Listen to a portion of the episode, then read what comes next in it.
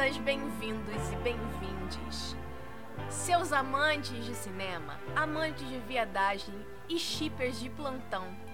Esse é o Cinecloset, o seu primeiro podcast dedicado a tirar histórias e personagens fictícios do armário. Eu sou Natália Gonçalves. E eu sou Vitória Diniz. E hoje a gente vai falar de um clássico moderno do cinema LGBT, você poderia dizer, não é mesmo? Você poderia dizer se você fosse louco igual a mim. Hoje a gente vai falar de Capitão América Soldado Invernal. Chegamos aí ao final da segunda série do Disney Plus com a Marvel, Falcão e Soldado Invernal. Então nada mais justo da gente analisar de onde esse novo casalzão LGBT veio. Eu já tô completamente louca no- nos primeiros minutos de, de podcast. Não, mas o, o Sam e o Buck foram apresentados pra o público do cinema, o público que assiste os filmes do MCU em Capitão América Soldado Invernal. E, além de muito estar se falando sobre o casal Sam Buck agora na série deles, muito se falava antes de Sam Buck de Steve e Buck, não é mesmo? Então a gente vai falar um pouco sobre a relação entre esses dois personagens a partir do Capitão América Soldado Invernal, que por acaso é o meu filme favorito da- do MCU. E, enfim, vamos, vamos discutir sobre. É, é gay? Não é gay? Eu sou louca ou as coisas estão aí mesmo? Hoje vai ter porradaria. Vamos começar, como sempre começamos, perguntando: Vitória, qual a sua relação com o Capitão América Soldado Invernal? Nossa, gente, pelo amor de Deus. Coitada da Natália. A Natália falou assim: ah, eu queria fazer muito do Soldado Invernal. Aí eu, putz, assisti uma vez quase dormindo. Poxa, gosto muito de filme de super-herói. Mas esse, gente, é complicado. Na verdade, eu acho que a saga do Capitão América é complicada pra mim. Porque eu tava comentando com a Natália, sempre comento, né? Contigo, né? Uhum. Maluca. Até parece. Essa série, não façam uma série junto com ela, não. E aí eu tava falando que é muito difícil essa série. Eu não gosto dessa série de filmes do Capitão América. Eu acho extremamente. Eu não tenho saco pra assistir. Essa é a minha opinião. Posso dar uma segunda chance futuramente. Mas, gente, olha, não dá. Pra mim não dá. E é complicado porque a série de filmes do Capitão América da Marvel é a minha série favorita da Marvel. Então a gente já começa aí numa, numa briga de intelectos, numa, num- numa desavença. Mas convenci Vitória a sentar, rever Capitão América Soldado Invernal comigo. Ela passou o filme inteiro só dizendo que os homens eram bonitos. Mas é verdade. Gente, só tem gente bonita. Não é nem, não digo nem homem, mas só tem gente bonita nesses filmes. Gente, o Chris Evans está incrível. Incrível. O Sebastian Stan, ele joga aquele cabelo dele assim, quando ele vira lá. Tem spoiler, gente, não adianta. Quando ele vira assim e o Steve descobre que ele. Que, ele, é o soldado. sol- que ele é o Buck, na verdade. Sim, que o Soldado Invernal é o Buck. É o Buck? Gente, aquela virada. Top demais, ó. Vou negar, não. Isso porque você não viu Falcão e Soldado Invernal ainda, que é o duplinha. Quanto homem bonito. O, o trio Capitão América, Steve, Buck e Sam, é assim. Ah, chuchu, beleza. Sim. Pelo menos isso, então, eu sei que a gente saiu no lucro. Mas vamos conversar um pouco sobre os temas LGBTs nesse filme. E, novamente, a gente vai falar principalmente do filme Soldado Invernal.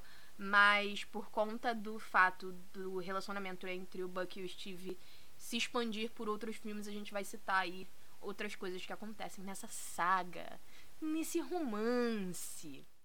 O Ministério da Saúde adverte: a remoção forçada do armário pode causar danos irreparáveis à saúde física e mental de indivíduos e não é recomendada fora do contexto fictício. Não tente isso em casa. Mas vamos lá.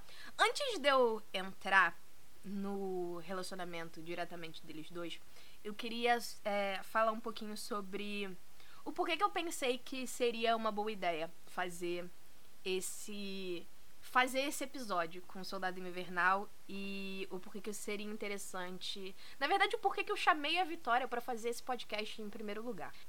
Muitos anos atrás, 10 anos atrás, basicamente, Só vai ter história antiga nesse podcast, tá? Vai ser uma por episódio. Sim.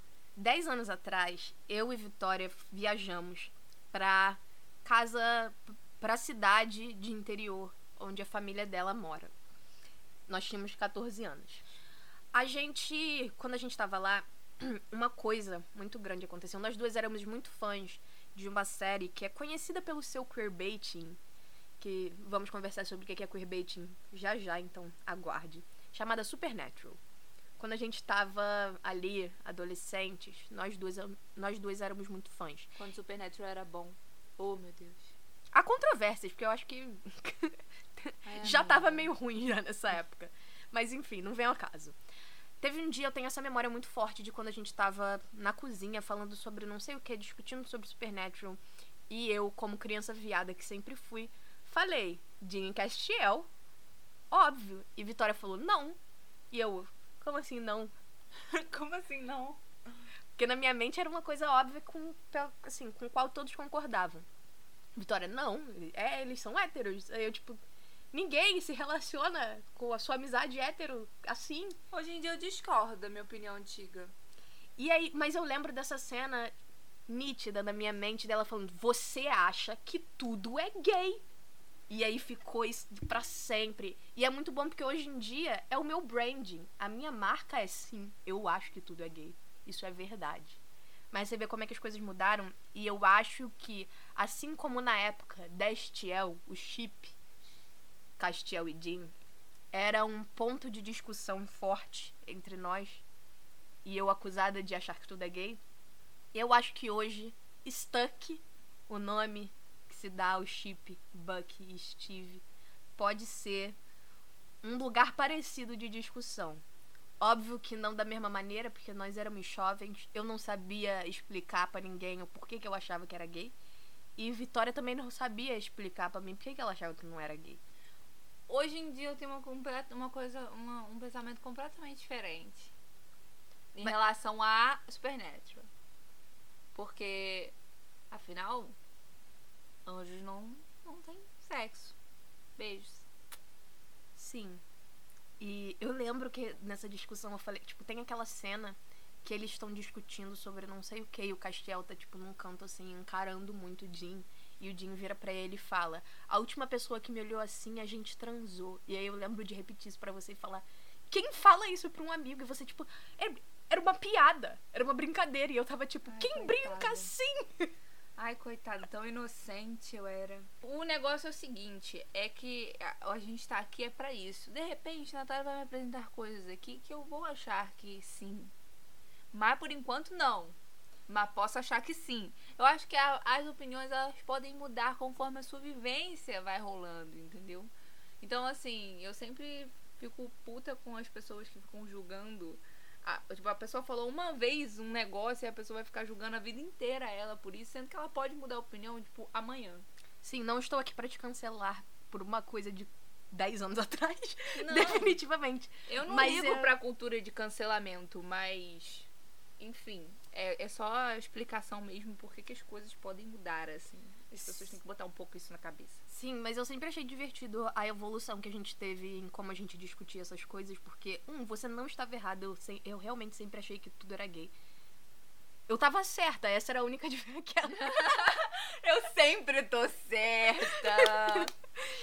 Enfim, é. Mas eu acho que um chip Tumblr tal qual Destiel foi. Nossa, mas era um chip muito Tumblr mesmo, é verdade. Eu vou te falar, muitas coisas eu comecei a assistir por causa do Tumblr naquela época, nessa fase, bem 13, 14 anos. Ei, você conhece o que é Tumblr? Menina, você sabe o que é o Tumblr? O que é o Tumblr? Explica pra eles o que que é o Tumblr. Nossa, o Tumblr, ele era. A gente aprendeu a mexer em HTML por causa do Tumblr, gente. Ai, pelo amor de Deus. Então, o Tumblr, ele era uma rede social antiga dos anos 2010. 10? Menos. Peraí, 2009, 2010. É, ele falava sobre, tipo, tinha GIFs, aí tinha uns textinhos, quem era muito emo.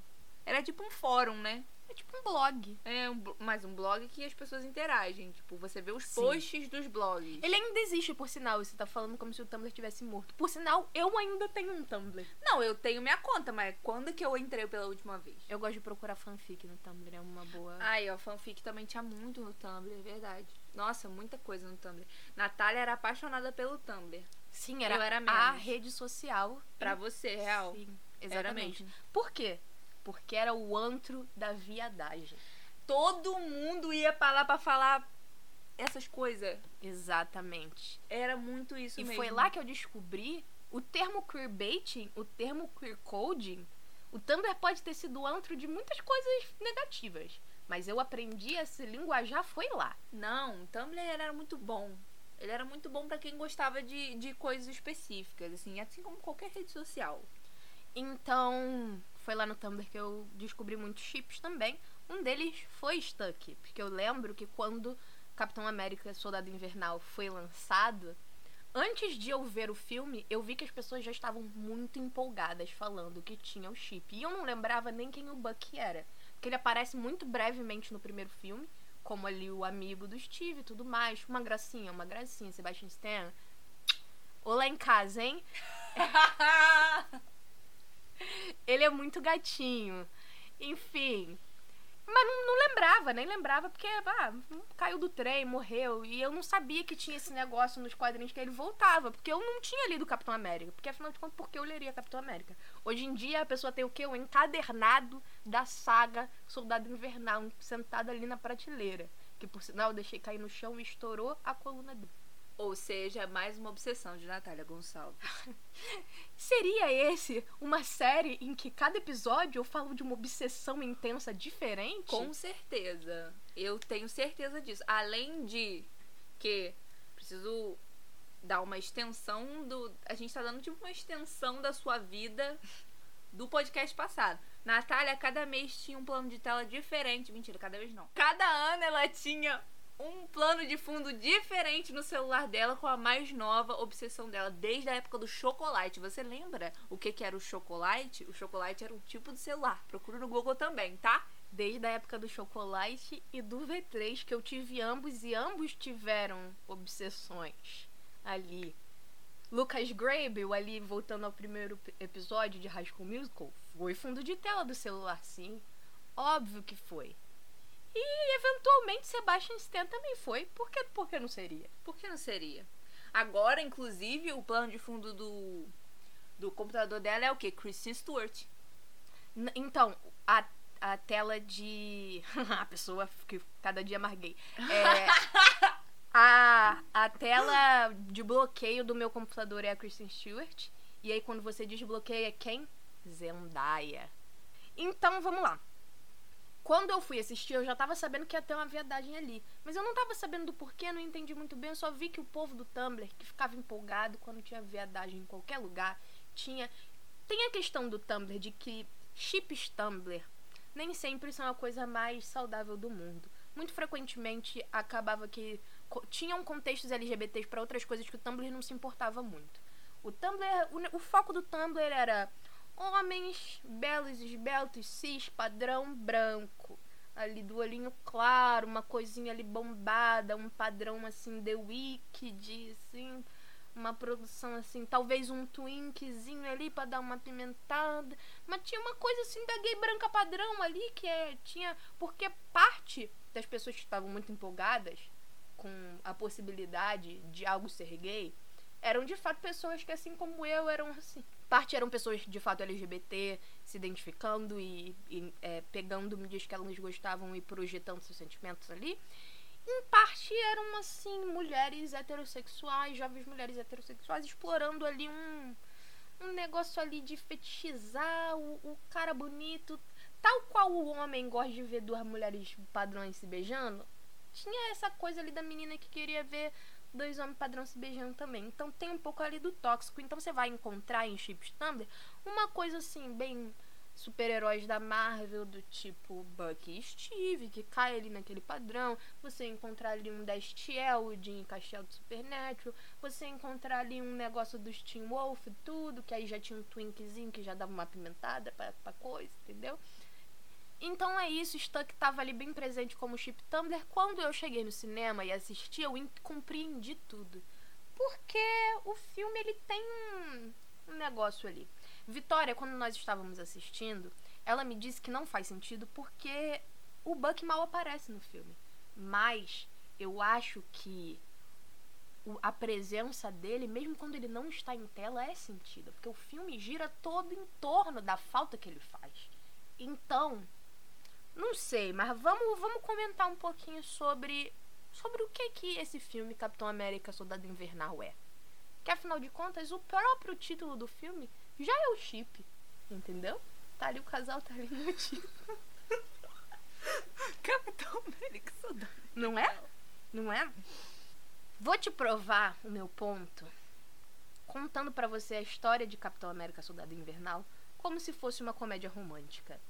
Desculpa, vocês tinham que estar vendo minha cara agora. Você não esperava por essa, não é mesmo? Nossa, comédia romântica. Vamos lá, tô interessada. Vai fazer sentido, escuta só. Steve. Steve é um jovem rapaz que tem um espírito maduro, né? Ele tá aí nesse mundo. É difícil achar jovens mulheres com experiências de vida parecidas com a dele, né? Ele tem, assim, uma cabeça que tá um pouquinho além, assim, uma idade um pouquinho avançada. 90 anos, tudo mais ali, mentalmente. Por fora ele é, cara, jovem bonitão. E aí ele tem essa amiga, assim, que ela é bem sarcástica, bem espertinha. O nome dela é o que? Natasha. E a amiga, eles trabalham juntos, né? Trabalham, tá ali no, no trabalho ali o tempo todo. E toda oportunidade que Natasha encontra, ela fala pro Steve, tô tentando arrumar uma, um namorico aí pra você. E ela tá tentando colocar ele em vários dates e tal, mas nunca dá certo. Ele não quer, porque ninguém tem não tá ali. Não é fácil encontrar alguém que tenha uma experiência de vida parecida com a dele. Só que aí o que acontece? No meio de tudo ali, do dia a dia de trabalho, sem querer, quando menos se esperava, ele esbarra em uma pessoa do passado. E ele descobre que essa pessoa não só vem do passado dele, portanto já conhece ele muito bem, como tem exatamente a mesma experiência de vida dele também tem essa coisa ali da idade que tá um pouquinho ali avançada mental, assim. Só que tem umas complicações que ele precisa superar. E ele decide o quê? Vou seguir essa linha. Eu não quero os dates que a minha amiga Natasha tá me oferecendo. Eu vou atrás desse aqui. Porque tem problemas, mas, esse, mas a nossa história, ela vale a pena se lutar por. Então eu vou me jogar de cabeça. E eu vou atrás é desse aqui. E ele vai. E essa é a história de Capitão América Soldado Invernal. Me diz que é mentira. Eu acho que você distorceu a parada. Distorceu, é verdade. A história toda é o Steve, o arco dele sobre qual é o lugar no tempo que vai se estender por todos os outros filmes começa aí. Ele é um homem fora do tempo. Ele acha que onde ele se foi descongelado que não faz mais sentido para ele. Ele não se identifica com ninguém, não tem como namorar e fazer amizades profundas, porque apesar dele ser esse cara extremamente aberto e empático e justo, as pessoas simplesmente não compreendem pelo que ele passou, então ele tá ali viajando Isso sozinho ok. e se ok. jogando e se jogando em cima ali do trabalho. Só que até no trabalho ele começa a perceber que as coisas não fazem sentido porque espionagem é um negócio complicado, né? E o, a política atual de saber por quem e por que você tá lutando quando você trabalha pelo governo é mais complicado do que ir socar nazista na Segunda Guerra Mundial, não é mesmo? Então ele tá passando por essa complicação, então tanto no dever quanto o sentimental tá tendo essa briga de eu pertenço a esse lugar, faz sentido eu estar aqui, por que, que eu tô nesse tempo? Só que o processo todo de Soldado Invernal é ele descobrir que sim, ele pertence porque não mudou tanta coisa quanto parecia. Então você redescobre que apesar da lógica política ter mudado, a gente tem ali uma metáfora pro, neo, pro neonazismo, com a Hydra infiltrando o governo, e a gente tem ali o retorno de uma pessoa do passado dele. Agora entra eu. Tá? Então, eu acho, minha opinião sobre o Steve é o seguinte, é que um, ó, o Steve ele gostava de uma pessoa que de quando ele viveu, mas ele amava essa pessoa, ele não gostava apenas, ele amava essa pessoa. A Peg? A Peg. Você sabe que eles se conheceram por, tipo, um mês na guerra. Se beijaram uma vez. Mas você Não sabe... tô falando que ele não gostava dela, gostava sim, não, óbvio. mas você sabe que as relações antigamente eram super diferentes Ah, de como sim, elas são hoje em dia. Sem contar que o fervor da guerra te aumenta um pouco, né? O bagulho. Antigamente, quando você tava dando mãozinha, você já tava namorando. Então, o, o parâmetro de relacionamento e de amor era super diferente na época, Sim. né? Então, assim, é, seguramente eu falo que ele amava ela. Tanto que, né, sabemos que no final lá do, do negócio todo, ele volta no tempo só pra ficar com a mulher. É só pra isso. Aí você já tá aumentando pra uma coisa que eu discordo extremamente da escolha que a Marvel fez. Não só porque é uma escolha heterossexual, mas que pra mim é uma escolha que não faz sentido pra dentro de personagem. Se a gente quer chegar lá no, no endgame, Mas aí. é uma discussão Não, mas maior. aí ainda. é lá do. Eu tô tentando só Aham, não, você tá dando. contextualizar o negócio. Sim. Aí, eu acho que esse filme, inclusive o último filme, tem várias falhas. Enfim. Aí, ele, seguramente ele amava. E ele tinha um melhor amigo. Quem era? O Buck. Buck. Certo? Buck era o melhor amigo dele. Por quê? Era a pessoa que apoiava ele, porque ele, ele era meio depressivo. Capitão América sempre foi muito depressivo, gente. Sabemos disso.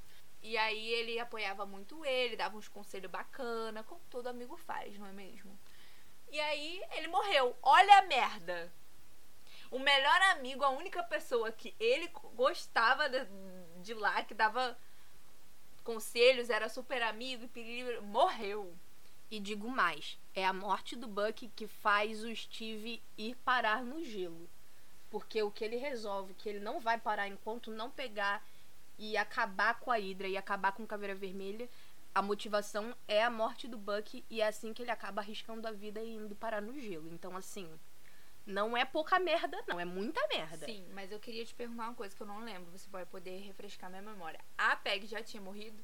Não, não, ela vive. Tem Agente Carter. Gente, fãs de Agente Carter, univos.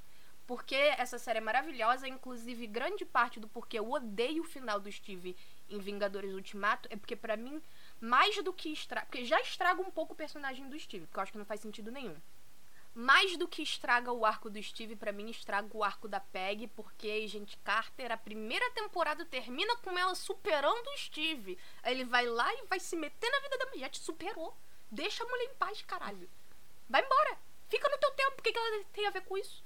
Porque na timeline normal, ela viveu, ela namorou outra pessoa, ela criou a Shield, foi lá muito boa, a gente, ótima, trabalhou a beça, teve marido, teve filho, tava tudo muito tudo bonito. Aí ele vai lá estragar a vida toda que a mulher viveu. E nesse filme, no no Soldado Invernal, ela tá lá velha e tudo mais, já tá ficando senil, tem uma cena triste ali com ele, mas eu acho que é muito peculiar porque apesar de eu dizer que sim, que eu acho, na minha opinião, minha humilde opinião, Steve Rogers é bissexual e tem um negocinho ali com o Buck, que ele com certeza amava a Peg sim, isso eu não nego de maneira nenhuma, e eu acho interessante porque ela de certa forma representa o modo de vida anterior e aquilo do passado que ele não consegue se desapegar.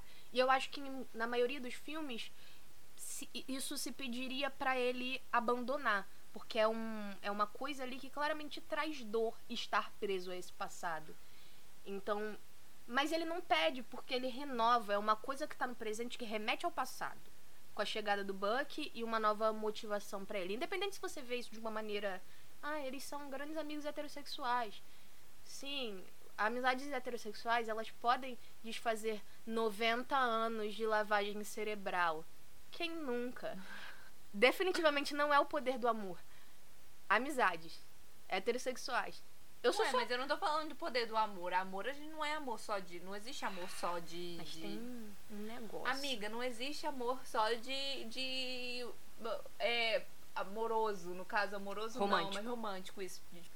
Não existe só amor romântico, existem amores de várias formas, entendeu? Nós somos amigas. Nós somos amigas, você é minha amiga heterossexual. Você tem uma frase que a gente diz uma pra outra assim, quando precisa, assim, por, por 90 anos. É, não por 90 anos, 24. A gente se conhece há 24 anos. Você tá comigo até o fim da linha, Vitória? Minha filha, mas vou te falar uma coisa. Eu acho que se a gente tivesse no período, ou tipo assim, se a gente tivesse alguma coisa. É, sei lá, que acabasse com a nossa vida, que a gente precisasse trabalhar por um bem maior, você não estaria comigo até o fim da linha, você ia me abandonar? Foda-se, Vitória, vai tomar no Depende seu do, rabo. depende do fim da linha, assim, porque a- o fim da linha deles. é- Assim, eu acho que eu iria atrás de você. Ia falar, não, porque tem lá aquela cena no. Não, no o que eu acho errado que você vai chegar no- nessa cena é que, tipo assim, ele não, não reage, ele só deixa o Buck bater nele até Bate, me cansar. bate, pô. Bate, Ah. me bate, ai, dá na minha cara, lá, lá, lá. Não, mas tipo assim, eu sei essa, essa cena que você ia falar. Mas é, ele não podia bater no amigo dele. Por- eu, mas eu não ia, tipo, fazer que nem ele fez de ficar quietinho e deixar ele bater. Eu ia pelo menos tentar me defender. Ele nem deixa, entendeu? Mas isso aí é uma parada mais dramática. E digo mais: É drama isso. luta homoerótica. Você luta com as pessoas. Quem luta assim? Ele subiu, montou em o cima do bagulho cara. tá caindo, Natália. Ele montou em cima do cara. Olha só, escolha. Natália, A gente falou sobre isso, não. A gente falou sobre isso na semana, na semana passada, no episódio passado, que é quando uma coisa vai parar em tela, pessoas fizeram escolhas. Não tá caindo de verdade. Alguém escolheu que tá caindo. Assim como alguém escolheu que sim. Mas Nessa essa é a cena- lei da gravidade, Natália. Natália, quando você vai socar alguém quando a pessoa está no chão, você imobiliza ela como, Natália? Você sabe lutar? Mas ele não imobilizou. O cara tava. de- Falou assim: pode bater. Não precisava imobilizar. Amiga, Foi uma escolha. Foi uma escolha. Eles podiam estar em pé, não precisava estar um O bagulho tá caindo, Natália. Eu discordo. É uma escolha. Natália, é lei da gravidade, Natália. É uma escolha. Não e é acho. uma escolha homoerótica. Não acho. É sim, Discordo, a luta é carregada. Discordo. A luta é carregada Não, de eu homoerotismo. discordo, eu discordo. O bagulho tá caindo, tá tudo caindo em cima deles. Ele já tá. O, o Capitão América, o Steve já tá falando assim: ah, a gente já vai morrer nessa merda mesmo, eu vou cair. Então tô de boa, deixa ele me bater. Eu quero que ele lembre. Eu não quero bater no meu melhor amigo, onde ele me deu suporte quando eu mais precisava. Bateu, eu não quero, não tô sentindo o mesmo ódio que ele. Pelo contrário, eu gosto pra caraca do meu amigo, pra que, que eu vou bater nele? O máximo que eu ia fazer era me defender. Obviamente ia me defender. Mas, por, né? Vamos, vamos ser realistas aqui nessa discussão. O bagulho está caindo. O que, que você iria fazer? Tudo bem. Eu entendo seu ponto de vista. Acho que você exagerou. Acho que você exagerou. Mas. Enfim, é isto. Eu acho. Bom, vocês aí mandem uns directs pra gente falando o que vocês acham. Porque entrar em um consenso a gente não vai. Respeita a opinião dela, respeito, mas discorda. É, eu falei que ia ter porradaria. É aí, ó, tá vendo? Não, mas então. Mas vamos falar sobre o homoerotismo, então. Já que a gente chegou aqui, vamos falar. O que, que é? O homoerotismo ele não quer dizer necessariamente que o negócio é literalmente gay. São conotações. É aquele o toque assim, meio. Hum, tem um negocinho aqui. Não necessariamente quer dizer que as escolhas foram de propósito, mas quando a gente fala de uma imagem de dois homens igualmente atraentes, numa cena que é carregada de emoção muito forte, especialmente se tratando de homens assim cujo arco narrativo gira muito em torno um do outro, que todo o peso emocional gira muito um do outro, que eu acho que é o porquê que as pessoas tendem a chipar homem com homem em séries de, de filmes e séries de TV, como as de super-herói, como as da Marvel, que frequentemente só tem homem e, assim, tem, sei lá, meia dúzia de mulher. O resto tudo homem. E as relações emotivas, emocionais mais fortes estão ali entre homens. Então eu acho que existe um apelo de ler romance muito maior quando você pega uma coisa ali que tá dois homens que têm clara ligação emocional muito, muito forte. E a imagem, a imagem de um homem, de uma resolução de um arco narrativo muito emotivo e que pouco é dito em palavras e muito mais por ações e tem ali umas atuações corporais assim muito fortes a do Sebastian Stan sendo a principal a resolução dela estar dentro de uma luta em que a imagem que você tem final ali é de um homem montado, literalmente montado em cima do outro, e ter essa coisa também que eles filmam uma relação de poder, de troca de poder, de uma maneira bem interessante. Eu acho esse filme muito bem feito, por sinal. Muito bem a fotografia, direção de arte, a direção do filme é toda muito acertada e escala a emoção através do filme de uma maneira bem, bem interessante. Os atores ajudam também. Sim, e ter esse momento assim de troca de poder e aí você vê a pessoa que em tese não, não carrega o poder da cena estar por cima E a pessoa que carrega o poder por estar, tipo, dando, largando a mão do poder e dizendo, ok, então você pode fazer o que quiser, mas ainda assim quem tem o poder emotivo na cena é a pessoa que está por baixo, que está dizendo que está abandonando o poder, é muito forte e sim conota homoerotismo. Quer dizer que é gay? Não. Você pode ler de outra maneira. Mas que existem conotações homoeróticas ali e que é uma imagem inerentemente, hom ah, inerentemente homoerótica, é. É inegável. Eu não acho, mas tudo bem. Respeito sua opinião. Enfim, o que eu acho é, é. O Steve, no começo do filme, isso é claro, ele procura uma pessoa que entenda ele. Porém, não quer dizer que entenda amorosamente. Tanto que ele não liga para isso. Isso é claramente no começo do filme é dito. Ele não está ligando, ele não está nem aí para o amor. Ele só quer uma pessoa que entenda ele. Aí, o melhor amigo, imagina, eu morri e aí do nada eu volto. Não, e é muito simbólico porque ele volta através de uma coisa que faz com que ele ele já seria um, ele já seria uma pessoa que entende o Steve se ele voltasse só como ele era antes. Exatamente. Mas ele volta de uma maneira que é praticamente uma distorção da história de vida do Steve, né? Então ele volta tendo tomado um soro do super soldado também, estando vivo há 100 anos também. Então é uma coisa ali, da mesma maneira que o Steve tem um escudo de vibrânio, o Buck tem um braço de vibrânio, isso é super explorado, porque tem todas as cenas em que é, entra o embate e o braço Muito vai bom, com... por sinal. Sim, é, é um símbolo muito grande da relação deles dois ali nesse momento.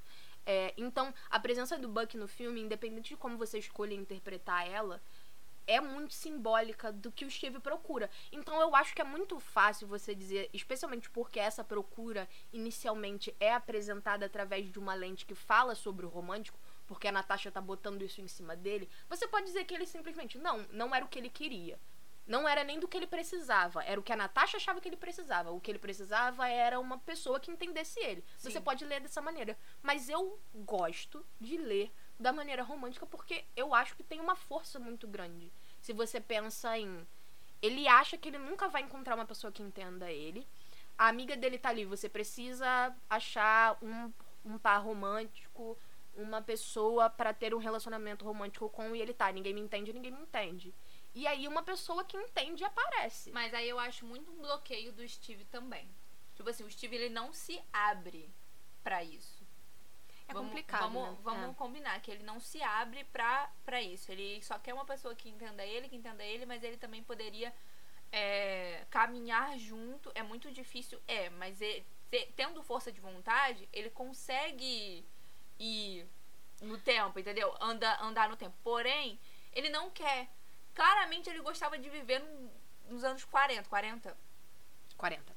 Claramente ele gostava de ver nos anos, anos 40. Ele não, não gosta tanto assim da, da atualidade. Ele gosta da humanidade, o que é diferente. Entendeu? Claramente isso é, pelo menos ao meu ver do filme, foi claro como água. Ele gosta da humanidade, ele gosta dos humanos. Ele não gosta de viver no século. No século é ótimo. Ele não gosta de viver na década de do- 2000 E 10. e 10. Isso aí, 2010. Esse filme é de 2014. Ele não gosta. Ele gostava dos romances antigos, ele, ele gostava de, porque ele era muito romântico também. Eu vou te falar que o Steve como um homem fora do seu tempo já era uma coisa que estava presente no primeiro filme, quando ele estava Sim. no tempo em que ele nasceu. Porque quando ele era o cara magricelo, que achava que não tinha nenhum valor porque ele não tinha força física, que era uma coisa que tem ali um, um subtexto de gênero que é bem interessante, ele, que ele queria se alistar na guerra pelos valores morais, mas ele também tinha uma frustração muito grande de não poder resolver as coisas na base da força e na base dramático. do. Sim, exatamente. Ele nunca foi uma pessoa super feliz. É, nos anos ele 40 sempre ele foi estava feliz. dramático, ele sempre foi dramático. Isso aí é uma característica dele. É, ele sempre foi muito sentimental. Então ele mas sempre. em relação a. Só terminar o meu, Sim. o meu raciocínio. Mas em relação à empatia dele, que você citou aqui, realmente ele é empático, ele tá sendo empático com o Buck. Tudo bem, você gosta desse. Você gosta de chipar, você acha que é legal, você acha que é bonito e tal. Mas assim, vendo ao meu, ao, meu olhar, eu não vejo um casal gay. Eu vejo um casal de amigos, muito amigos, que ele quer o quê? Ele quer além de. É um desejo de como essa pessoa me entende, Se a pessoa vai me entender porque ela viveu a mesma coisa que eu, eu preciso curar essa pessoa, preciso que ela lembre de mim. Porque eu quero desesperadamente uma pessoa que tem empatia comigo, que entenda o que eu tô passando. This is the end.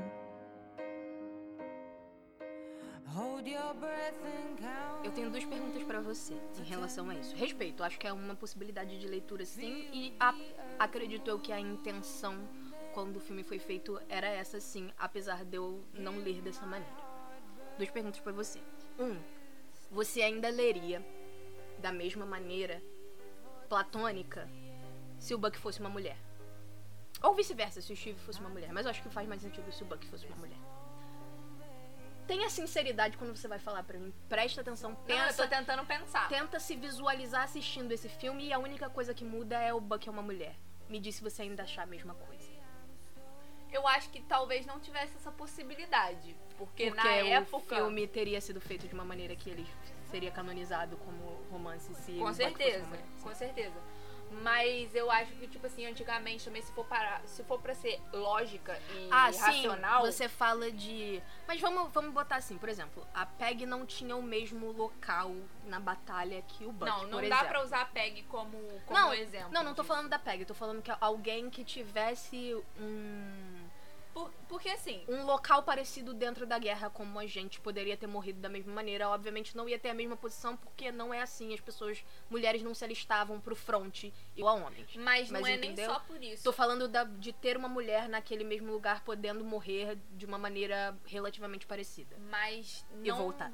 Mas não é só por isso em si. É porque antigamente, se for parar pra pensar no antigamente, esse negócio de amizade de mulher e homem não tinha.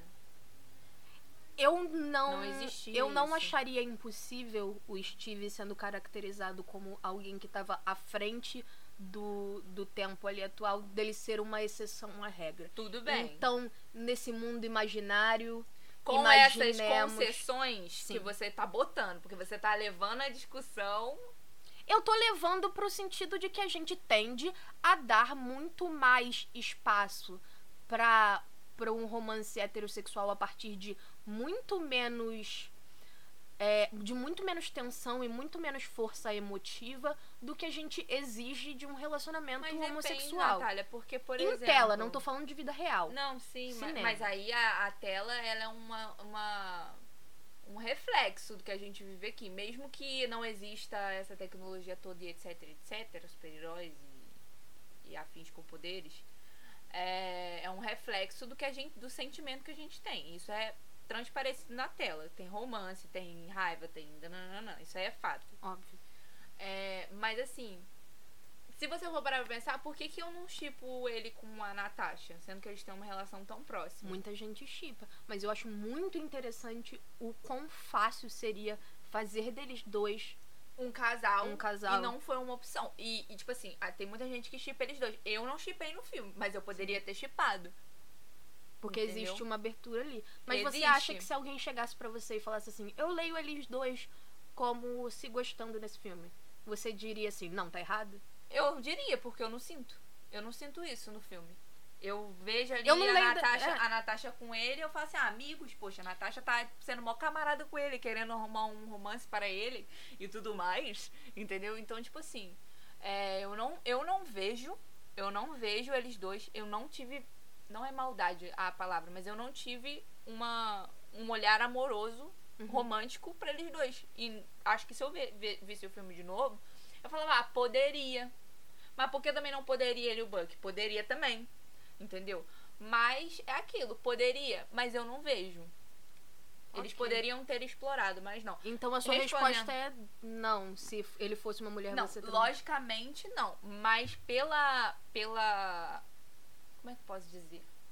Eu não sei, eu não imagino ele como uma mulher. Eu acho que não funcionaria se ele fosse como uma mulher. A no história, contexto da história. A história, tanto do Steve quanto do Buck, é inerentemente masculina, sim, eu concordo. É um exercício criativo que exige um né? pouco de você tem que pensar para conseguir colocar uma mulher ali naquela situação é isso é bem verdade teria que ser uma outra situação mas eu vou te falar que já que você trouxe a, o, a relação do Steve com a Natasha nesse filme Vamos conversar um pouquinho sobre isso, porque eu gosto muito da subversão que existe ali. Porque esse filme ele é baseado basicamente em, em filmes de espionagem, né? E no filme de espionagem tradicional existe a figura da femme fatale. Sempre ali você pensar num James Bond, por exemplo, que é a maior referência do gênero. Vai ter sempre ali a Bond Girl. Então é muito natural, porque é óbvio que a Natasha ocupa esse espaço. O tipo de não humor que ela não tem. literalmente Não, da não mesma literalmente, forma, porque... Mas dentro o espaço que ela ocupa como jogador dentro da trama. Sim. Entendeu?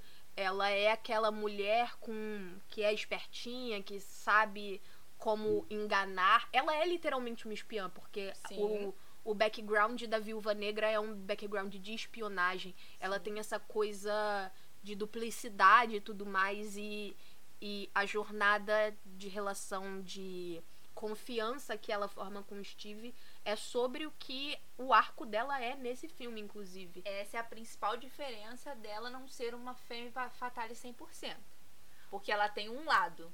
Porque ao contrário do que é Um esperado lado bem definido. do tipo de personagem que ela é e de como ela se apresenta no primeiro ato do filme, quando ele vira pro segundo ato, tem uma tem uma uma fala ali entre eles dois porque o Steve salva a vida dela. E aí eles vão conversar e ela fala assim: "Se fosse eu no seu lugar e, vo e você precisasse confiar em mim para salvar a sua vida, você deixaria? Você confiaria?" E aí ele fala: "Agora sim." Então tem uma virada no relacionamento deles e a partir daí você sabe que você pode confiar nela e assim, não, não existe o risco de que ela vai virar de alguma maneira e trair aquilo ali. O Então, filme deixa claro isso. então perde o cunho de Femme Fatale, mas eu gosto muito porque tem esses Não pequenos perde o cunho, só não é 100%. Não, mas eu acho que é uma subversão do, do arquétipo, entendeu? Sim. E que é muito sutil, porque eu acho que a menos que você esteja ativamente pensando no, Eu em acho, cada ela, elemento. eu acho ela um personagem foda. Eu acho que a Viúva Negra é foda, gente. Pelo amor de Deus. E a minha aparição favorita dela no MCU, no, no universo cinematográfico da Marvel, é nesse filme. Então, assim, eu gosto muito de como ela tá ali, de como ela. E quem que a Marvel mata? Ai, gente, olha, nossa, na moral. Oh, meu Deus, que raiva. Esse podcast é um podcast anti-Gavião Arqueiro. Aquilo. É isto. Eu gosto do Gavião Arqueiro nos quadrinhos, ele é ótimo, mas Jeremy Renner. Poderia ter matado o, gal- o Gavião que ninguém ia sentir falta. Falo mesmo. Me julguem. Agora, Viúva Negra? Ótima, Poxa. perfeita. Sacanagem. Vamos. Mas é, é isso, eu gosto muito da relação dela com o Steve, eu gosto muito de que é platônico e tem inclusive várias interações ali que poderiam virar de maneira muito natural e fácil e que ninguém contestaria um romance. Eles chegam a se beijar no filme, mas é muito claramente nenhum dos dois. Cara, eu acho que foi uma forçação de barra. Que foi um negócio. Mas é de propósito, porque ele depois fica de- claramente desconfortável. É muito claro que era uma coisa que ele não queria fazer, é só porque precisa para Mas o ela, negócio ela virar. não queria, mas Também ela teve não. que fazer. Mas eu acho muito interessante a capacidade de Ela achou botar. divertido. Porque ela é brincalhona assim mesmo. Ela é brincalhona assim mesmo. A Natasha é assim, né? Não, mas eu, eu gosto muito de que a capacidade de você botar duas pessoas de gêneros opostos para literalmente se beijar em tela e você continuar saindo do, do filme assim, tipo, não, Nada a ver. é, não, tudo bem. E eu acho isso muito interessante. Eu é um efeito e tanto, assim. É porque geralmente, quando acontece isso, claramente as pessoas começam a chipar loucamente. Sim. Porém, fizeram de uma forma que não. E eu gosto muito, tem uma interação também deles no começo do filme, quando o Steve, burro, que só guarda uma informação secreta dentro do negócio de chiclete. Parabéns, muito inteligente. Tá vendo a ingenuidade dos anos 40? Isso aí. É foda. Complicado, né? Não, e não é tipo assim, atrás de 10 chicletes, é atrás de dois chicletes. Tava todo o mundo último vendo. era o pendrive. Oh, meu Deus. Difícil, né, meninas? Difícil. É, e aí a Natasha, obviamente, pega o pendrive, porque tava todo mundo vendo que o pendrive tava ali, tinha dois chicletes na frente. Aí tem uma interação entre eles em que ela conta sobre o encontro que ela teve com o soldado invernal anteriormente. E ela conta que ela tomou um tiro na barriga, sei lá, na pelvis, não sei exatamente qual lugar. E aí ela faz uma brincadeira que ela fala bye bye biquínis, que é tipo agora quando eu ficar de biquíni, todo mundo vai ver que tá machucado, eu não uso mais biquíni. E o Steve responde pra ela assim: Ah, tá, até parece que você vai ficar muito feia de biquíni, né? Aposto que fica horrível. Só que, ele, só que a interpretação do, do Chris Evans é tão seca, mas tão seca que parece que ele tá com raiva de que ela tá fazendo essa piada. E não tem. É muito claro Ele que. não é engraçado. Natália, ele não, Não, ele gosta não é de ser engraçado. Tem uma coisa Não. do Capitão, do que ele tem de bonito, ele não é engraçado. Mas eu acho muito interessante porque se você lê essa fala num roteiro, ela é muito obviamente um flerte. A pessoa tá falando assim, eu fico feia de biquíni. Aí o homem Mas fala, essa- ah, tá, isso até é parece. Mas é lido de uma maneira que não tem uma gota de flerte no bagulho. Parece que ele quer dar um socão na cara dela. Mas essa é a, ca- é a característica da Natasha. E aí, junta com a característica dele, não bate.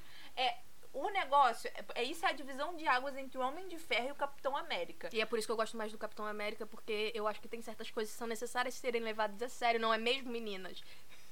Concordo também, mas aí é aquilo, né? Ah, o alívio cômico é, é, é o- é o equilíbrio da vida. Sim, sim, sim. Eu tô Entendeu? brincando, gente. Tem nada Não, ela não gosta do Cap... ela ah, gosta do Capitão América porque justamente Natália é o Capitão América. E vocês não sabem. Não, eu sou o Buck, na real, mas enfim.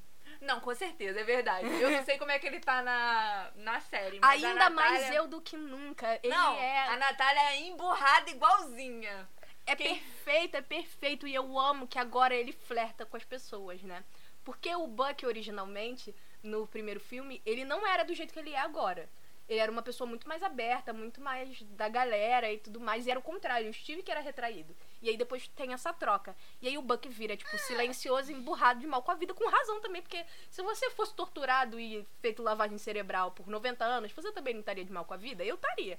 Troca, eu acho que você exagerou. Mas pra, pro Buck ficar menos. Mais. pro Buck, pro, pro Capitão América ficar mais legal que o Buck, pô, eles tiveram que fazer uma. Uma forçação, tinha que botar o cara sem falar nada com a cara de cu o filme todo. É pra ficar mesmo. mais tranquilo do que o Capitão América. O Capitão América leva tudo a sério, gente. É não, verdade. não desgosto dele, pelo contrário, gosto muito do Capitão América. Porém, é verdade. Mas aí é muito bom porque agora a dinâmica de ter o Sam e o Buck na série do Falcão Soldado Invernal vira uma coisa que é muito presente na minha vida. Porque eu, é o fenômeno que eu chamo de Kirk Spock. Que eu falo isso sempre, que eu tendo a, atrai, a me a- ser atraída tanto romântica, fisicamente, quanto em questão de platônico, amizade, eu tento eu tendo a ser atraída por pessoas que são bem mais animadas, sociáveis e assim, pessoas normais, agradáveis que você bate o olho e fala assim: "Ah, essa pessoa é maneira". E não a pessoa que é uma adolescente emo, igual eu sou, tô sempre de cara feia, cara de cu, emburrada, levando as coisas extremamente a sério. Mas pra defender você, o que é verdade, porque eu conheço muito bem, é só a cara, gente. Quando você começa a conversar com ela, já é outra coisa. A não ser que ela não goste de você. E claramente vai ficar bem. Bem Mas- claro. Mas aí é muito bom, porque entra nessa dinâmica total, assim, que é a dinâmica que eu chamo de Spock e Kirk. Que eu, eu acho que eu sou o Spock de muitos Kirks da vida. Por exemplo, eu sou o Spock do seu Kirk. Total, total, assim, 100%. Claro, com certeza. Não tem nenhuma amiga assim, não. Com toda certeza. e aí é isso. E aí, é- então, hoje a gente pode dizer que eu sou o Buck do seu Sam. Porque essa é a dinâmica total. Quer dizer, se tivesse tensão sexual entre nós, porque não tem no caso. Risos. Vamos falar sobre como Falcão e Soldado Invernal também é extremamente gay. E no segundo episódio, eles rolam por Eu, no caso, você não por um pode falar campo de isso. margaridas. Eles literalmente, tipo, o Sam vai salvar ele. O bagulho tá caindo, Natália. É prático, mas por que você escolhe? Ó, a gente vai entrar na mesma discussão do, do Capitão América. Soldado Invernal. Tem um motivo prático, sim. Por que, que eles rolam por um campo de flores em O Falcão e Soldado Invernal? Segundo episódio. Porque iam meter a porrada no Buck, o Falcão vai lá, agarra o Buck, que ele tá pendurado num Ah, carro. viado, eu pensei que você tava falando do filme. Não, corta o que eu falei. Não, mas tem, é aplicável, porque a situação é parecidíssima, que tem um motivo O prático. jardim tava caindo? Não, não, o Buck estava caindo, ele estava pendurado de um Ah, carro sim. em movimento e ele ia tomar um porradão. E aí o Sam faz o quê? Ele passa por baixo, agarra ele e vai no impulso. E aí ele cai. Só que eles caem num campo florido. E aí eles saem rolando do impulso. Então, a imagem que você tem é extremamente homoerótica, porque são dois homens atraentes, Mas- abraçados, rolando por um campo de flores. Tem um motivo prático? Teria outra maneira de resolver aquela situação que foi colocada ali? Não. Porém, filmes. Ninguém- não é obrigatório, não é a vida real em que uma situação acontece você tem que lidar com ela como é. Alguém falou assim: ó, a situação é essa e a resolução é essa. Eles estão do lado de um campo de flores, então o único lugar em que eles podem cair e saírem rolando um em cima do outro é um campo de flores. Sem morrer. Sim. Então é isso. E é a mesma coisa. Ah, eles estão no ar, tá caindo. A única maneira que teria dessa luta acontecer é com um cara estando montado em cima do outro. Mas a Sim. luta é mais no chão. É sim, verdade. Logicamente. Sim, não tem outra maneira mesmo. Mas quem foi que disse que tinha que ser assim? Mas se você prestar atenção, tipo assim, quando a pessoa vai socar, eu sei que a pessoa ah, não tá imobilizando, não sei o quê, mas o movimento, geralmente quando você dá o soco, a pessoa cai no chão.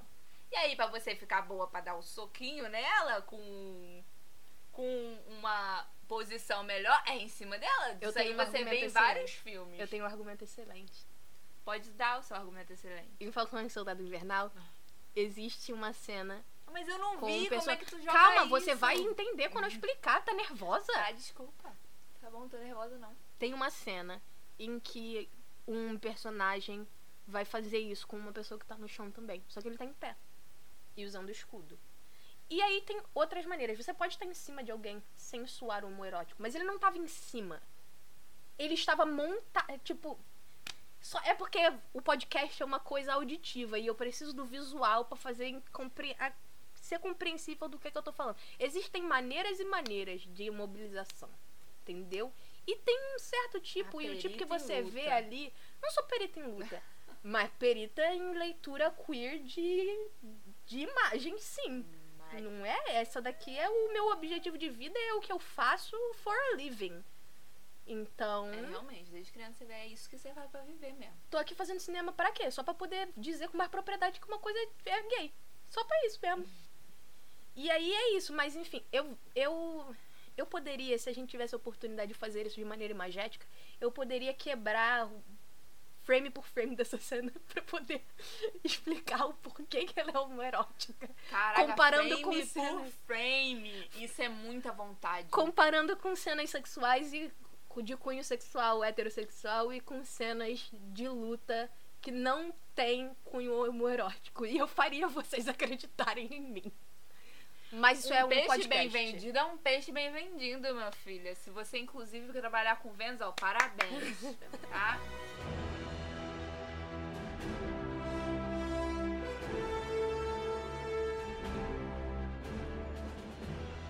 É, eu tenho um canal no YouTube chamado Quase Vingativa. Nesse canal tem um vídeo que eu fiz bem pouco tempo, tipo um mês depois que o filme que Vingadores Ultimato saiu, sobre o relacionamento do Buck e do Steve.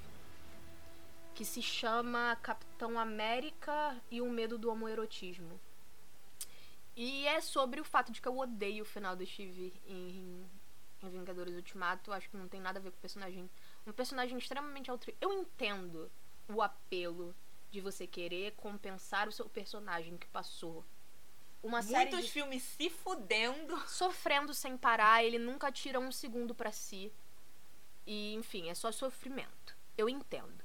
Porém, quando você constrói um arco de personagem que 90% dele é baseado na no altruísmo desse personagem e na relação dele com um outro personagem que é uma versão ainda mais sofrida, fica feio quando você recompensa um e deixa o outro se fudendo sozinho. Você pega o personagem que era altruísta e disposto a arriscar tudo, inclusive a vida e o manto, pelo outro, e ele. Sem contar que toda a questão de receber o soro do super soldado é porque ele não usaria ele para o bem próprio. Ele é essa pessoa extremamente correta, extremamente justa, não usaria as habilidades que são dadas a ele para fazer por si, e sim usar aquilo ali com respeito. E aí ele pega o negócio de voltar no tempo, que foi dado a ele com um objetivo muito específico, com missões muito específicas que ele tinha para cumprir, e aí ele usa para ganho próprio?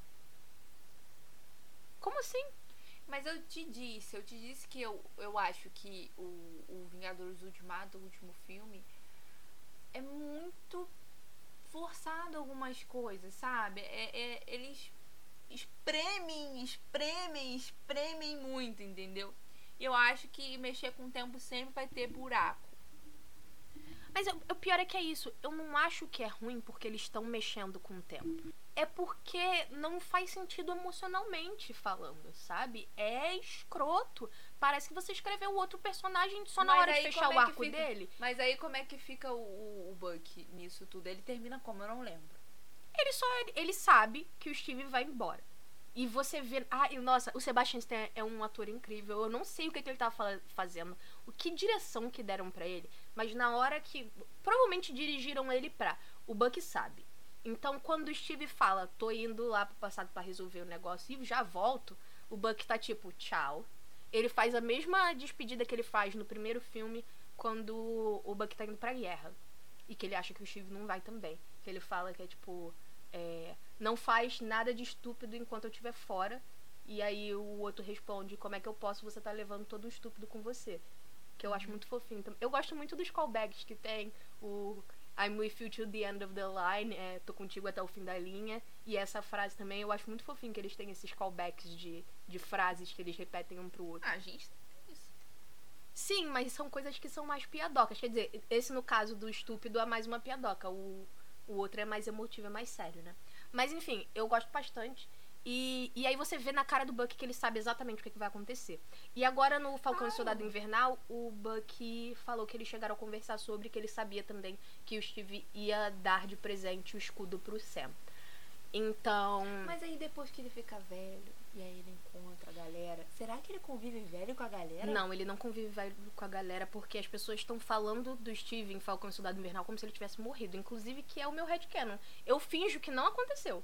Não, talvez ele tenha morrido mesmo, que ele tava velho pra sei. danar. Eu não tenho a menor ideia, ninguém explicou até agora o que aconteceu com o Steve velho. Se ele ainda tá naquela timeline, se ele morreu, o que aconteceu. se o contrato do.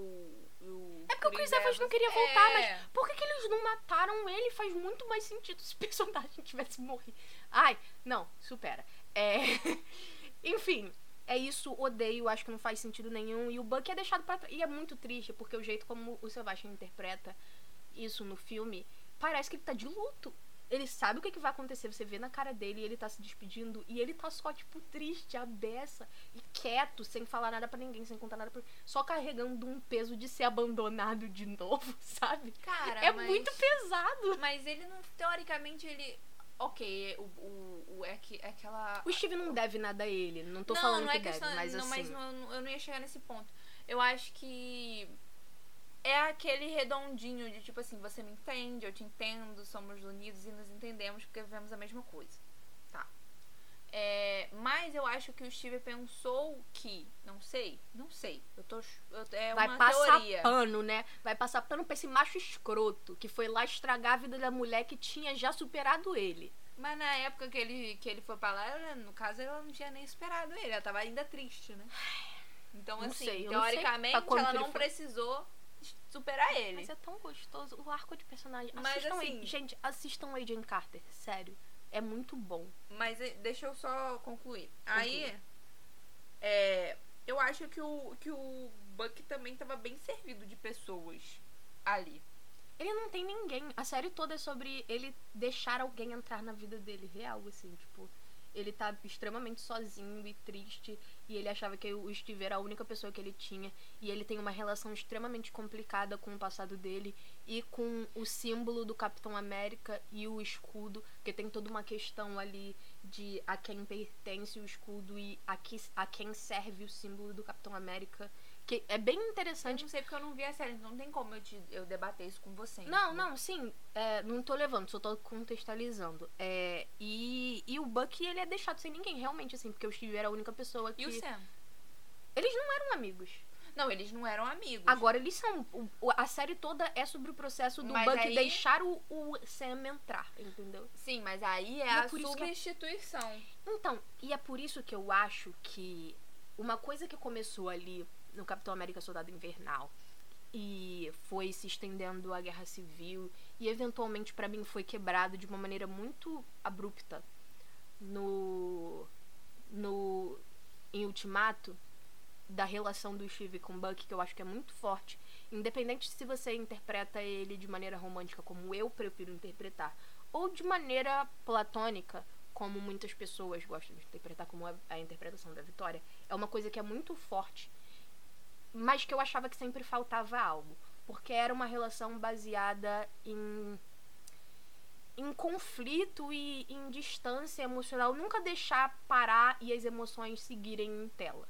Então você sabe que tem todas essas coisas que contextualizam a relação dos dois e você sabe que tem muita carga emotiva ali, mas eles não podem expressar em tela. Por quê? Porque é gay, porque parece gay. Porque, é, porque soa gay, é isso. E é, é sobre isso que o vídeo é. O medo do homoerotismo é esse. Não deixar o curso da história seguir de uma maneira natural. Você não pode dar spoiler gay. do teu vídeo, porque senão as pessoas não vão assistir.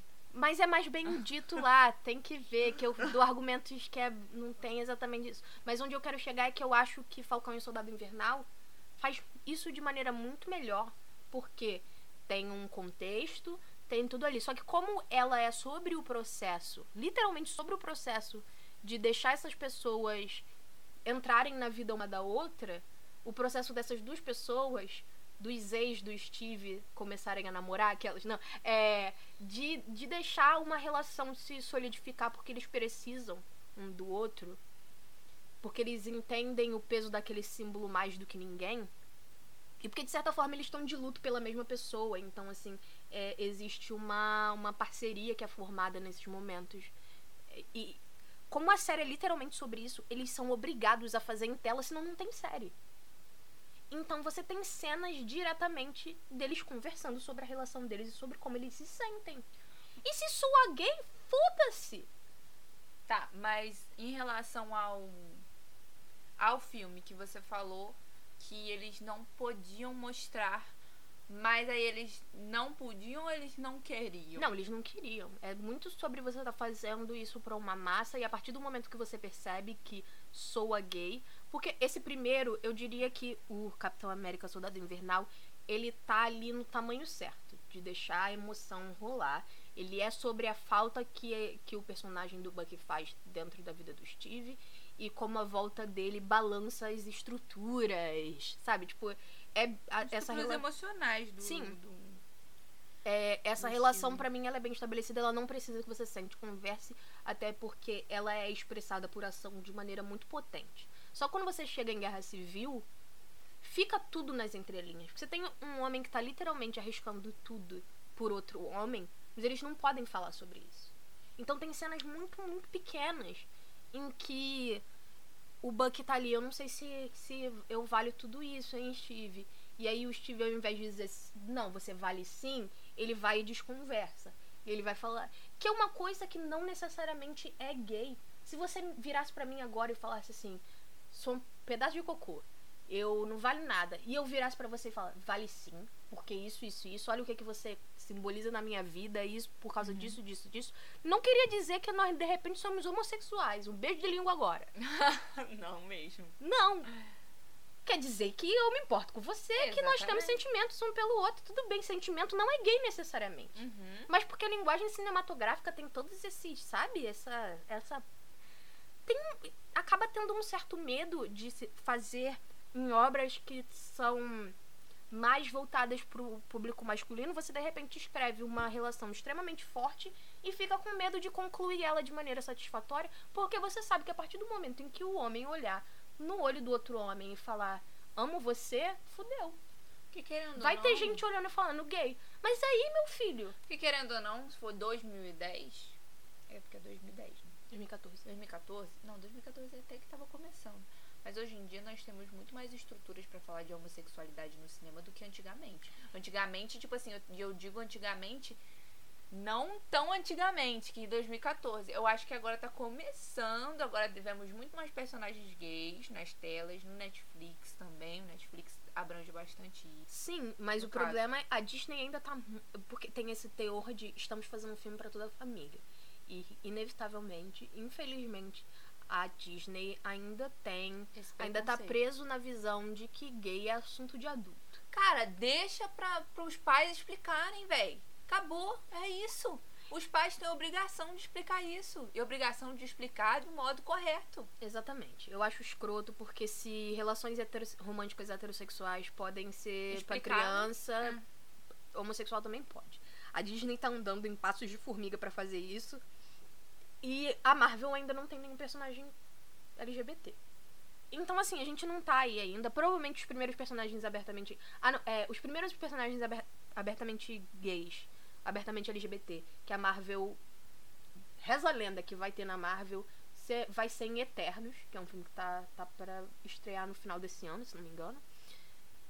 Vamos ver se é verdade ou se não é mais. línguas, É, né? eu não, eu não boto minha mão no fogo porque eles anunciam coisas que, no fim das contas, não é absolutamente nada, é figurante andando de mão dada. E você, você sabe que é, não é. A gente bota uma expectativa e na primeira vez nunca sai. Pois é, mas o problema é que já aconteceu, já foi anunciado com uma grande expectativa 50 mil vezes e nunca é, então já tô de saco cheio, eu sempre espero o pior. Vindo da Disney. Que- o que é extremamente escroto porque a Disney é uma empresa construída nas costas de criadores LGBT, tá? Renascença da Disney, se não fosse pelo Howard Ashman, não ia ter. Então se vocês estão enchendo o cu de dinheiro, é graças a um monte de bichinha. Então, me dê a migalha no mínimo, entendeu? Então tem essa questão, mas quando eu falo desse medo, no caso da, dessa relação é, entre os meninos Capitão Américas, porque eu acho que todos eles são Capitão América, entendeu? Steve, Bucky e Sam, porque todos eles já foram nos quadrinhos, entendeu? Agora é o Sam, foi o Steve, Mas, mas é o mesmo. tá sempre ali, então eu, eu considero o trio Capitão América. Quando eu falo da relação deles, eu não quero nem dizer sobre o medo de transformar um deles em gay, porque eu não, eu não espero da Marvel ter um Capitão América gay. Não vai acontecer. Eu, eu não sou idiota, sabe? De achar que uma empresa que não tem um figu mal conseguiu colocar um figurante viado em 15 anos de filme, eu vou achar que o Capitão América vai ser gay agora. Ah, coitado. Não sou retardada.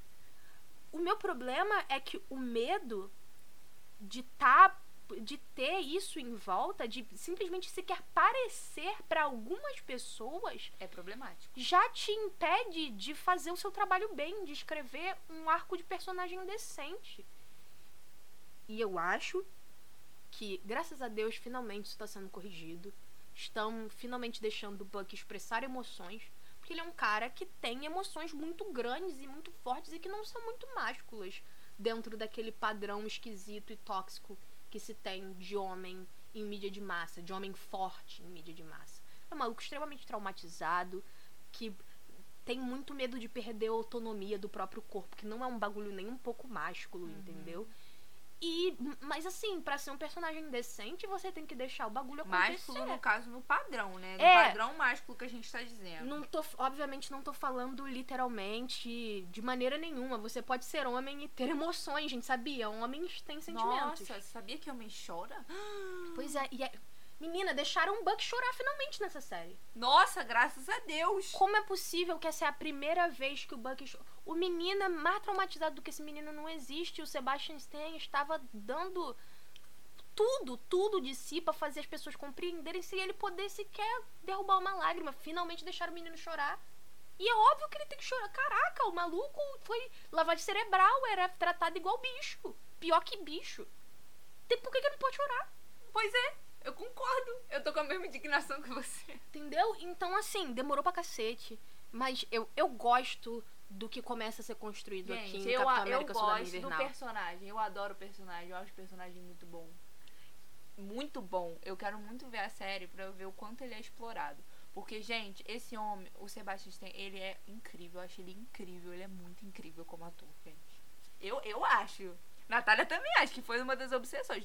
Depois, nas nossas redes sociais, vocês vêm falar com a gente. Te trocar uma ideia pra, pra saber o que vocês pensam sobre. Mas eu acho ele foda. Ele é foda. Ele é muito bom e é subestimado, porque eu acho que é difícil pra muitas pessoas enxergarem o trabalho que ele estava fazendo por tantos anos, porque é um trabalho silencioso. As pessoas acham que atuar é, é entregar grandes discursos, né? Mas o maluco tava ali e a gente tava conversando muito sobre, até dentro da, da coreografia de ação e tudo mais, sobre. E quando você pega e olha a série agora e olha pro, pro Buck ali quando ele era o Soldado Invernal em Capitão América, Soldado Invernal, a diferença de como ele se mexe é absurda, de como ele luta é absurda, é completamente diferente. Eu tava falando quando a gente tava assistindo, eu falei assim, olha só como é que ele tem nenhuma importância com o que vai acontecer com o próprio corpo dele. Porque Ele quando só ele, se joga. quando ele vai tentar, tem uma cena que ele vai pegar um carro e ele se joga com o corpo inteiro. Você não vê o, o Buck de hoje, de Falcão e o Soldado Invernal, ele tem uma preocupação sobre o que, que vai acontecer com ele. Ele pensa nas consequências do, da- dos movimentos dele. Talvez não tanto quanto seria o ideal, porque ele literal tem uma cena em que ele literalmente se joga de um helicóptero.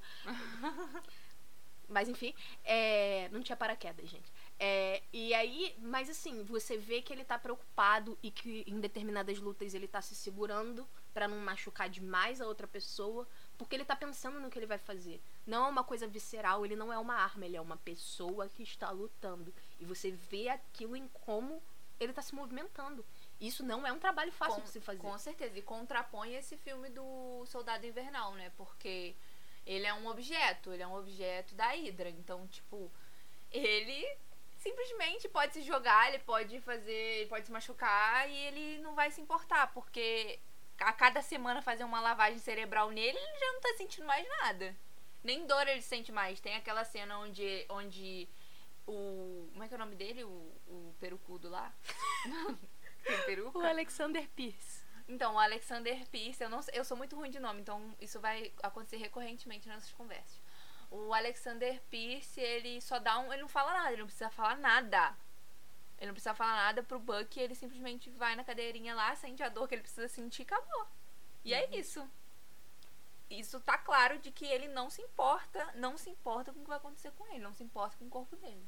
Sei lá, eu, eu tô gostando muito de Falcão e Soldado Invernal. Não acho que é uma série perfeita, mas eu acho que tem um trabalho de construção de personagem brilhante sendo feito. E críticas surpreendentes ao, à construção dos Estados Unidos como uma identidade nacional que eu esperava em ver em literalmente qualquer lugar, menos em uma série da Marvel que é meio que tipo uma comédia de buddy cop.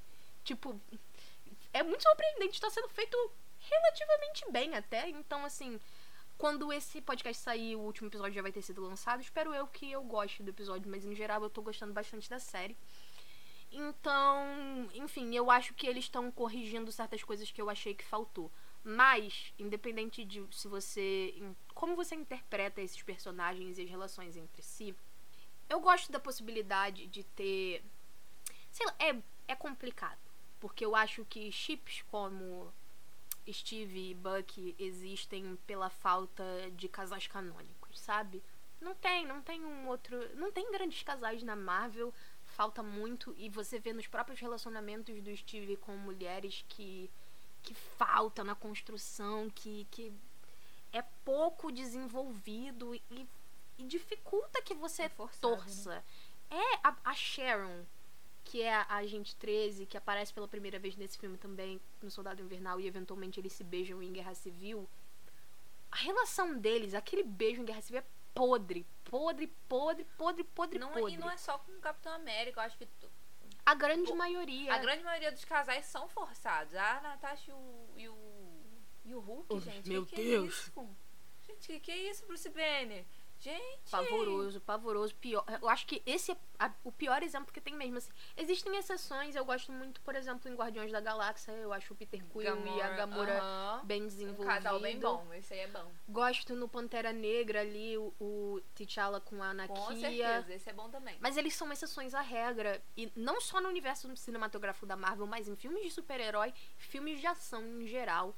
O relacionamento romântico heterossexual é muito, muitas vezes deixado de lado.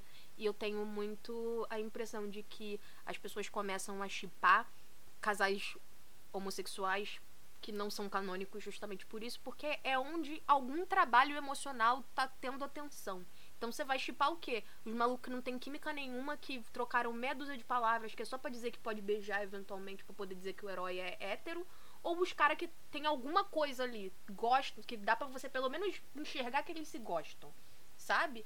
Então. Mas é, é complicado e toda essa coisa de chip Tumblr parte Mas é aquele muito negócio disso. que você falou, Nath, sobre esses filmes serem voltados pro público masculino, entendeu? O público, o masculino, que, tipo assim, o canônico, o público masculino canônico, ele não quer ver romance. Ele gosta de porradaria, ele gosta de explosão, tiro. Então, ti- então tira o romance. Ele não precisa forçar um romance, É por né? isso que o Capitão América Soldado Invernal é tão bom. As pessoas têm relações e elas não precisam se pegar. Ok, tudo bem, eu aceito. Ok. Mas não, não tenta enfiar a goela abaixo, que é pra eu achar maneiro que eu tô perdendo tempo vendo gente que não se gosta e que não tem química falar que, que é apaixonado um pelo outro e que vai isso namorar. Aí, isso aí. Isso aí, concordo. Você não pode ter os dois, você escolhe. Ou você vai desenvolver a mulher com quem você quer que o herói namore, ou você não vai botar ela lá. Os dois você não vai poder ter. Vai botar lá e vai ser uma merda? Não, não, não, não, não, não. O que eu acho louco, por exemplo, um exemplo bom que você falou, cara, da Natasha com o Bruce. O que eu acho louco é que num filme eles estão, tipo, super conectados e no resto dos filmes é tipo assim, nunca aconteceu. Porque todo mundo odiou. A maior prova. E mais, o Steve voltar pra Peg também em Capitão América. Ainda bem que era o último filme. em Capitão América, em Vingadores Ultimato, é também atestado de que deu merda. A gente tentou fazer com a Sharon, ficou uma bosta. Ah, Então, gostaram uma vez dessa uma mulher, a única mulher que a gente conseguiu fazer alguém acreditar que o Steve podia namorar. Então vai ser pra ela mesmo que a gente vai voltar. Faz sentido? Não. As mesmas pessoas que escreveram o arco de, de superação da Peg, porque os roteiristas de Vingadores Ultimato são os roteiristas da série da Agent Carter, tá? Então, eles escreveram a Peg superando e namorando outra pessoa. E aí depois eles desfizeram por quê? Porque é mais importante que o seu herói seja heterossexual do que seja que os personagens tenham bons arcos que se fecham. É forçado. Gente, forçado. Isso eu concordo claramente. E é isso. E se a Marvel pode forçar casal hétero, eu posso forçar casal gay. Foda-se, aquelas. Pode, pode sim. Não, então é isso. Eu acho que quando você. O único, a única relação que você escreve é a relação entre pessoas do mesmo gênero, é o risco que você tá correndo. E, e é isso, você tá dando na minha mão só isso pra eu poder me, me identificar e desenvolver. Então vai ser isso pra que eu vou me importar. Eu gosto de interpretar eles de maneira. Eu gosto de ver, de ver um cunho gay ali. Eu acho que existe espaço pra isso. E eu gosto de chipar, é um chip que pra mim faz sentido. Eu acho eles fofos, eu, eu gosto de como se desenvolve. Acho que tem as aberturas que ficam ali entre filmes e nas entrelinhas que são deixadas sobre a relação deles. Dá pra você enfiar o que tu quiser lá dentro. Pá, pá, pá, pá, pá. Eles estavam namorando desde a guerra. Pá, sabe? Tipo, dá pra você viajar.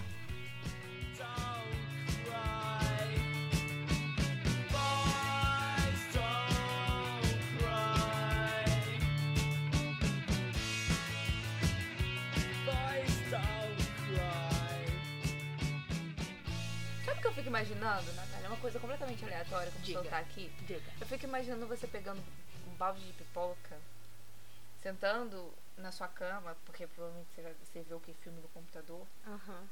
É, mas se você tivesse uma sala assim, com um sofazinho e uma televisão, acho que você sentaria, pegaria a pipoca, pegaria o, o controle. Visualizem isso, gente. Toda felizinha pegaria o controle, daria play no próximo lançamento e falaria assim: quem que eu vou achar gay hoje?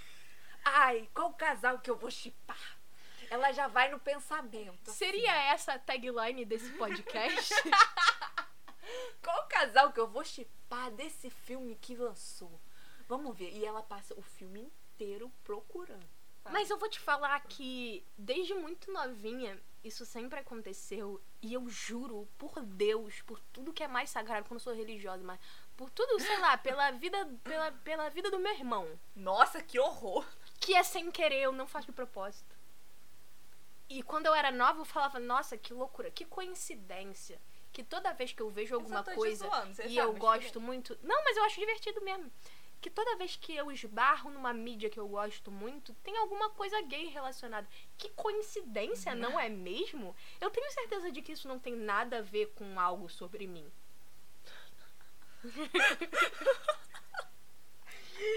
e aí hoje eu vejo mídias e aleatoriamente do nada eu começo a sentir uma vibe, uma vibração e eu fico tipo, caralho, será que isso é gay mesmo, viado?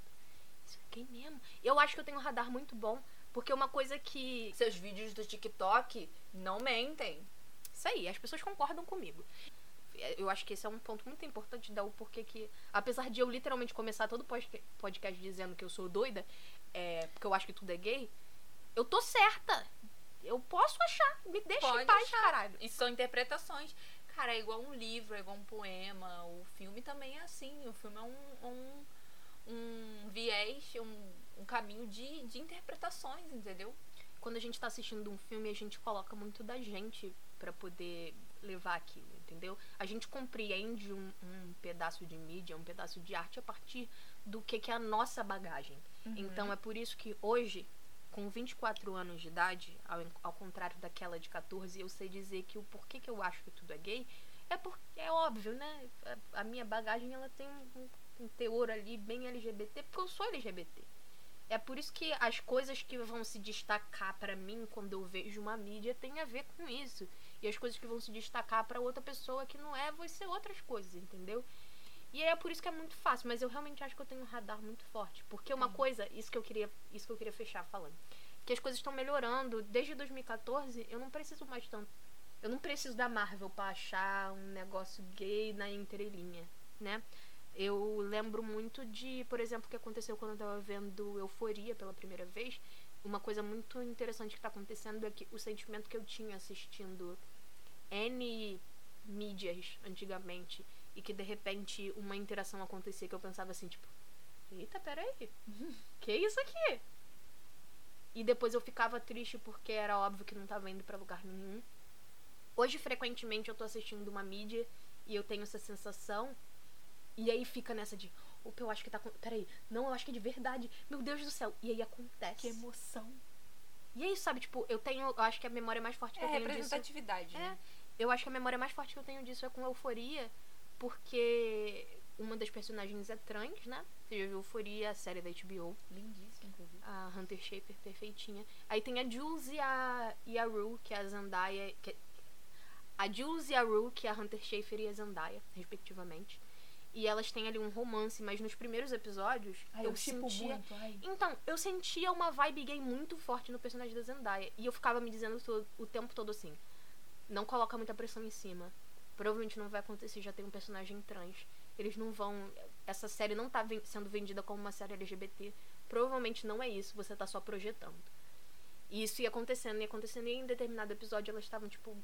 E a relação delas duas é muito claro que a, a Rue tá apaixonada pela Jules. Com certeza. E aí teve o episódio lá que elas estavam, tipo, abraçadas, assim, e eu tava tipo, ai meu Deus, ai meu Deus, ai meu Deus. E aí elas se beijam e aí eu, fi- e eu lembro de pausar o episódio e ficar tipo. Soltava assim, pá, pá, pá. Não foi nem isso, foi só do tipo.